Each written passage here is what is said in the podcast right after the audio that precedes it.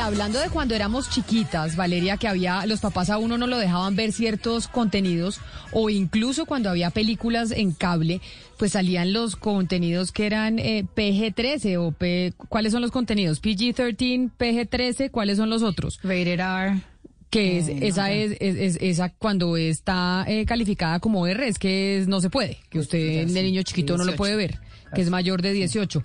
Eso en Estados Unidos, pero aquí en Colombia tenemos quien haga esa normatividad, que le digan a usted qué puede ver y qué no puede ver. Claro que eso ya con televisión eh, abierta cada vez que la gente ve menos. La gente ve cada vez más plataformas y ahí escogerá lo que ve. Pero aquí en Colombia alguien determina qué pueden ver los niños y qué no. Pues hasta ahora no, Camila, pero hay un proyecto que está en Comisión Primera de Cámara de Representantes que tiene como fin justamente regular eh, las responsabilidades de, de, de, hasta dónde van o pueden ir los contenidos que ven menores de edad, Camila. Eh, pretende un poco sancionar ciertos contenidos, eh, pero hay, pues, ha habido muchísima polémica porque no, no pretenden como poner, haga de cuenta como unos, una lista taxativa de qué puede ir, qué no puede ir a cierta hora, etcétera, sino básicamente que quiere conformar un órgano que decida, digamos, el órgano que sí va y que no va, y este órgano va a ser nombrado por el gobierno de turno. Entonces, pues, muchos constitucionalistas han salido a decir pues que esto es censura y que es muy peligroso porque al final no puede depender de un órgano nombrado a dedo por el gobierno nacional. Sí, Valeria, es que el problema básicamente no es que se decida que haya lo que se llama, eh, pues los, los sistemas de rating, que se diga esto es para adultos, esto tiene el parental guidance, sea, la compañía de los papás. Lo que se critica es que no hay un protocolo que tenga alineamientos técnicos como unas normas, sino que es un comité y el comité le toca, es un comité que va a ser un tercero y le toca decir las cosas. Pues de entre las críticas no está solamente eso, sino que también se dice que viola el principio de legalidad y que no tiene un test de proporcionalidad. Entonces, eh, los constitucionales pues y, expertos son los que le ven muchos problemas a este proyecto. Pues hablemos con Adriana Matiz, que es una de las ponentes del proyecto, que es representante del Partido Conservador, sobre ese proyecto de ley 600 del 2021. Representante Matiz, bienvenida. Camila, muy buenas, muy buenos días para ti, por supuesto para todos los integrantes de esa mesa de trabajo y para quienes nos escuchan. ¿Qué determina este proyecto Ley 600 del 2021 sobre regular contenidos para la niñez? ¿Cómo, cómo funcionaría en caso de aprobarse? Bueno, varias cosas, ¿no? Este, eh, como ustedes lo estaban diciendo, no existe actualmente en Colombia límite a esos contenidos que están en estos momentos produciendo eh, los medios de comunicación y es por esa razón que se pasó este proyecto de ley por parte del Ministerio de las TIC. Esto dando cumplimiento a un exhorto que se hizo por parte de la Corte Constitucional en el estudio que hizo al Código de Infancia y Adolescencia en su artículo 47. Por eso a través de este proyecto de ley básicamente lo que se quiere es que se generen unos mecanismos que digamos le permitan al Estado colombiano, pero también que le permitan a la sociedad ejercer la defensa de los derechos de los niños, de los infantes y de los adolescentes cuando los medios de comunicación y también los proveedores de esos servicios de Internet no adopten un límite en los contenidos que pueden ser nocivos para los menores de edad. Y esto lo reitero porque no existen normas que habiliten la imposición de sanciones y obligaciones para esos medios y, que debemos precisar sin duda alguna a través de sus contenidos pueden atentar contra la integridad ya sea moral, la integridad psíquica o la integridad física de los niños. Y más teniendo en cuenta hoy en día que digamos el uso de las redes de, de telecomunicaciones ha ido en aumento, especialmente por parte de los menores de edad. Y a mí sí me gustaría traer aquí a colación algunas cifras que nosotros hemos estado investigando durante el trámite de este proyecto de ley. El aumento de reporte de delitos en donde se usa el Internet como un medio para cometer conductas delictivas contra los menores de edad.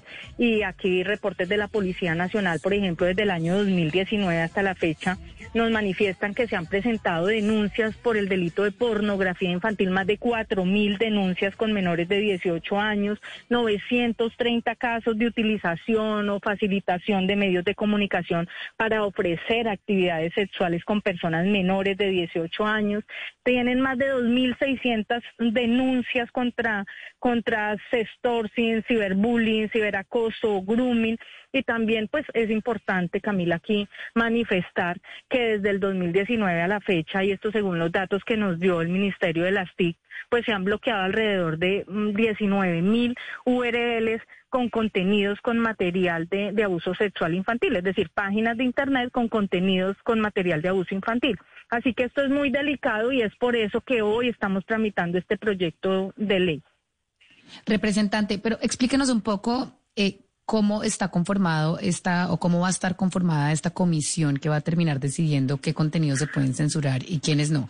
¿Quién va a nombrar esta comisión? ¿Va a depender de quién? ¿Va a seguir lineamientos técnicos? Explíquenos. Debo corregirlo lo siguiente. Y efectivamente, como tú lo estabas manifestando, cuando se presentó el proyecto, estaba dentro del articulado del proyecto la conformación de una comisión de expertos. Y esa comisión de expertos iba a determinar cuáles eran los contenidos que se podían o que no se podían publicar. Nosotros en el trámite del proyecto, digamos que corregimos eh, eso que había inicialmente en el proyecto. Este es un proyecto que es autoría del Ministerio de las TIC como coordinadores ponentes y ponentes del proyecto, lo que hicimos fue efectivamente dejar la comisión de expertos, pero no dejar la comisión de expertos para que sean ellos quienes entren a determinar el catálogo de contenidos, sino que lo dejamos simplemente para que ellos sean quienes propongan unas iniciativas técnicas y administrativas sobre los sistemas o digamos los mecanismos de detención, detección, de control parental, de filtro, de clasificación, de eliminación, de bloqueo de contenidos. Decir, va a ser un trabajo más técnico y más de soporte.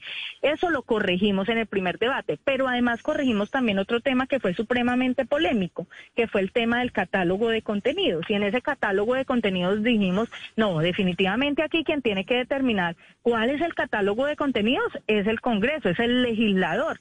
Y entonces, en aras a determinar ese catálogo de contenidos, lo que sí tenemos clarísimo, y tengo que decirlo acá, es que somos conscientes de que si bien es cierto dejamos tres aspectos importantes dentro del catálogo de contenidos como es eh, los contenidos que inciten a la violencia contra los menores o los que hagan apología de hechos delictivos y contravencionales contra los menores y los que contengan también mensajes discriminatorios, consideramos que es necesario antes de llevar este proyecto a segundo debate hacer unas mesas de trabajo y hacer unas audiencias públicas que desarrollaremos con expertos en los temas, con periodistas, con la sociedad civil, con ONGs, eso en aras a determinar o establecer por vía legal cuáles son los contenidos a los que se ven expuestos nuestros niños, niñas y adolescentes a través de los medios de comunicación y que pueden atentar contra sus derechos fundamentales a la vida, la integridad física, la dignidad y entre otros derechos. Entonces, digamos que este proyecto está en construcción que hemos tratado de corregir en el primer debate de pronto el tema de la comisión de expertos que estoy totalmente de acuerdo, o sea, no se le podía dar obviamente esa atribución a una comisión de expertos que tuviera el superpoder y entonces llegar a decir cuáles eran los contenidos o el catálogo de contenidos que iba a que iba a tener en los medios de comunicación y por otra parte dejamos establecido que sea una construcción entre la sociedad, entre las ONGs, entre los expertos del tema y el Congreso de la República para determinar claramente ese catálogo de contenidos que llevaremos en el segundo debate a la plenaria de la Cámara de Representantes.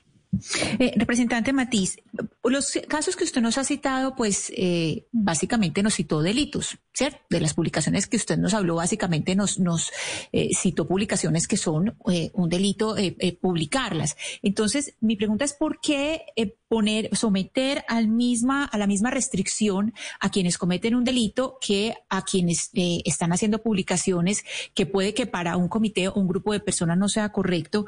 Y si el producto va a ser una censura eh, previa a la publicación o lo que se piensa hacer es eh, sanciones posteriores o la rotulación de los contenidos como lo que comentaba Camila al principio de este programa, por ejemplo, poner eh, PG13 o, PG, que es vigilancia de los padres, ¿cómo, cómo está concebido? Sí, total. Ajá.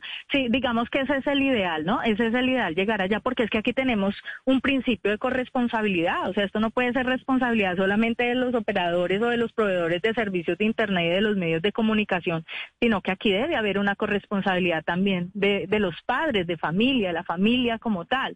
Digamos, en otros países, por ejemplo, eh, en Perú, en Argentina, que actualmente está en curso también un proyecto de ley, básicamente lo que se establece es que se le da la facultad a los padres de familia para que sean los padres de familia los que entren a, hacer el bloqueo de esos contenidos que creen que sus hijos no deben observar.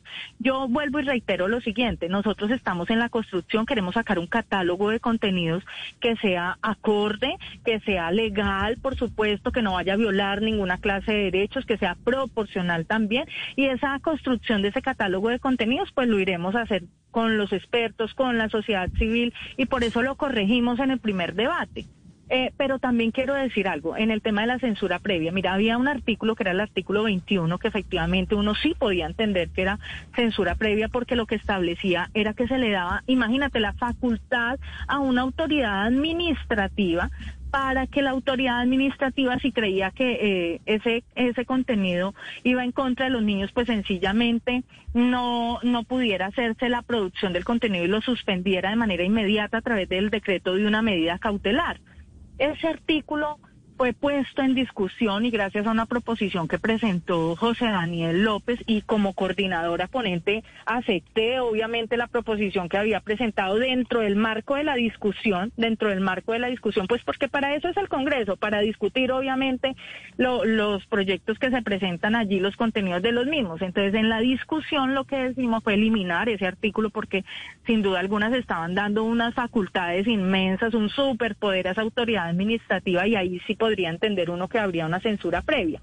Pero ese artículo también fue eliminado y lo que quedamos en, el primer debate de la comisión era que se iba a mirar eh, de acuerdo con, este proceso que, vamos a seguir haciendo ahorita, digamos, de socialización, de audiencias públicas, de mesas técnicas de trabajo y vamos a mirar cómo lo dejábamos redactado de una mejor manera para que no fuera a implicar esa censura previa. Representante Matiz, usted me está llevando a Venezuela en el año 2007 y se lo digo como venezolano, porque esto mismo se discutió en aquel entonces en el país vecino cuando se aprobó la ley resorte. Y lo que vimos después de esa aplicación es como programas de radio, programas de televisión fueron yendo o fueron saliendo de la parrilla de los canales y de las estaciones de radio. Por eso, por el tema de la decisión en contra de vulnerar eh, los derechos de los niños, ¿no? La pregunta es, ¿Cómo usted puede asegurar que esto no vaya a carcomer la libertad de expresión de programas de radio en emisoras juveniles, por ejemplo, o programas de televisión en cualquier canal nacional? Bueno, en lo que yo he revisado aquí, Venezuela todavía no tiene esta legislación, ¿no? Digamos, acá la tiene Paraguay, Perú, Salvador, Guatemala, Honduras, en este momento está en trámite en Argentina, primero. Segundo, es por eso que estamos diciendo que los catálogos de contenidos no deben hacerse ni desde el gobierno nacional sino que deben plantearse dentro de una gran discusión en la cual deben participar, por supuesto, diferentes actores que nos lleven a hacer un catálogo de contenidos que esté acorde con la ley sin violar sin violar la libertad de, prensa.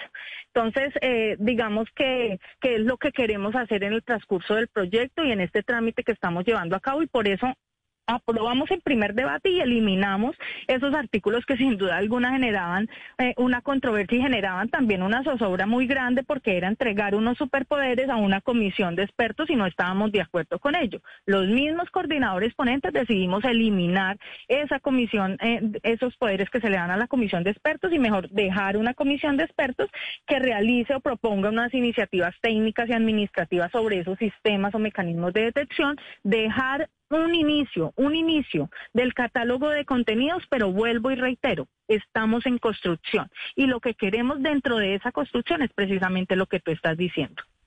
Pero entonces ustedes dicen que están en construcción de este mecanismo para poder definir cuáles son los contenidos que pueden ver o no los menores. ¿Esto cuándo va a estar construido y cuándo creen ustedes que se aprueba en el Congreso?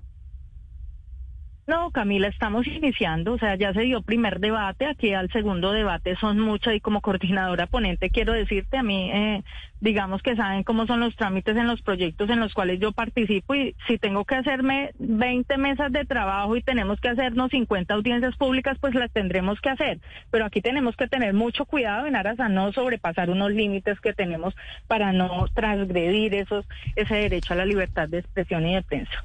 Pues es la representante del Partido Conservador y ponente de ese proyecto Ley 600 del 2021, Adriana Matiz. Representante Matiz, mil gracias.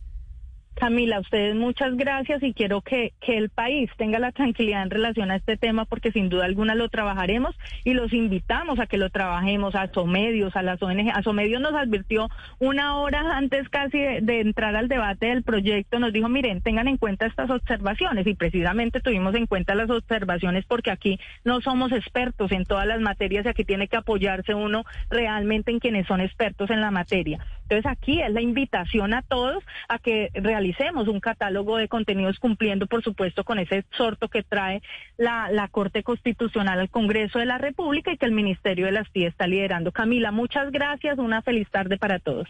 11 de la mañana, 49 minutos. Ahí pendientes de ese proyecto que les falta todavía. Vamos a ver cómo termina de estructurarse y quiénes serán los encargados de regular los contenidos en caso de que el proyecto se apruebe para definir qué pueden y qué no pueden ver los menores en Colombia en televisión.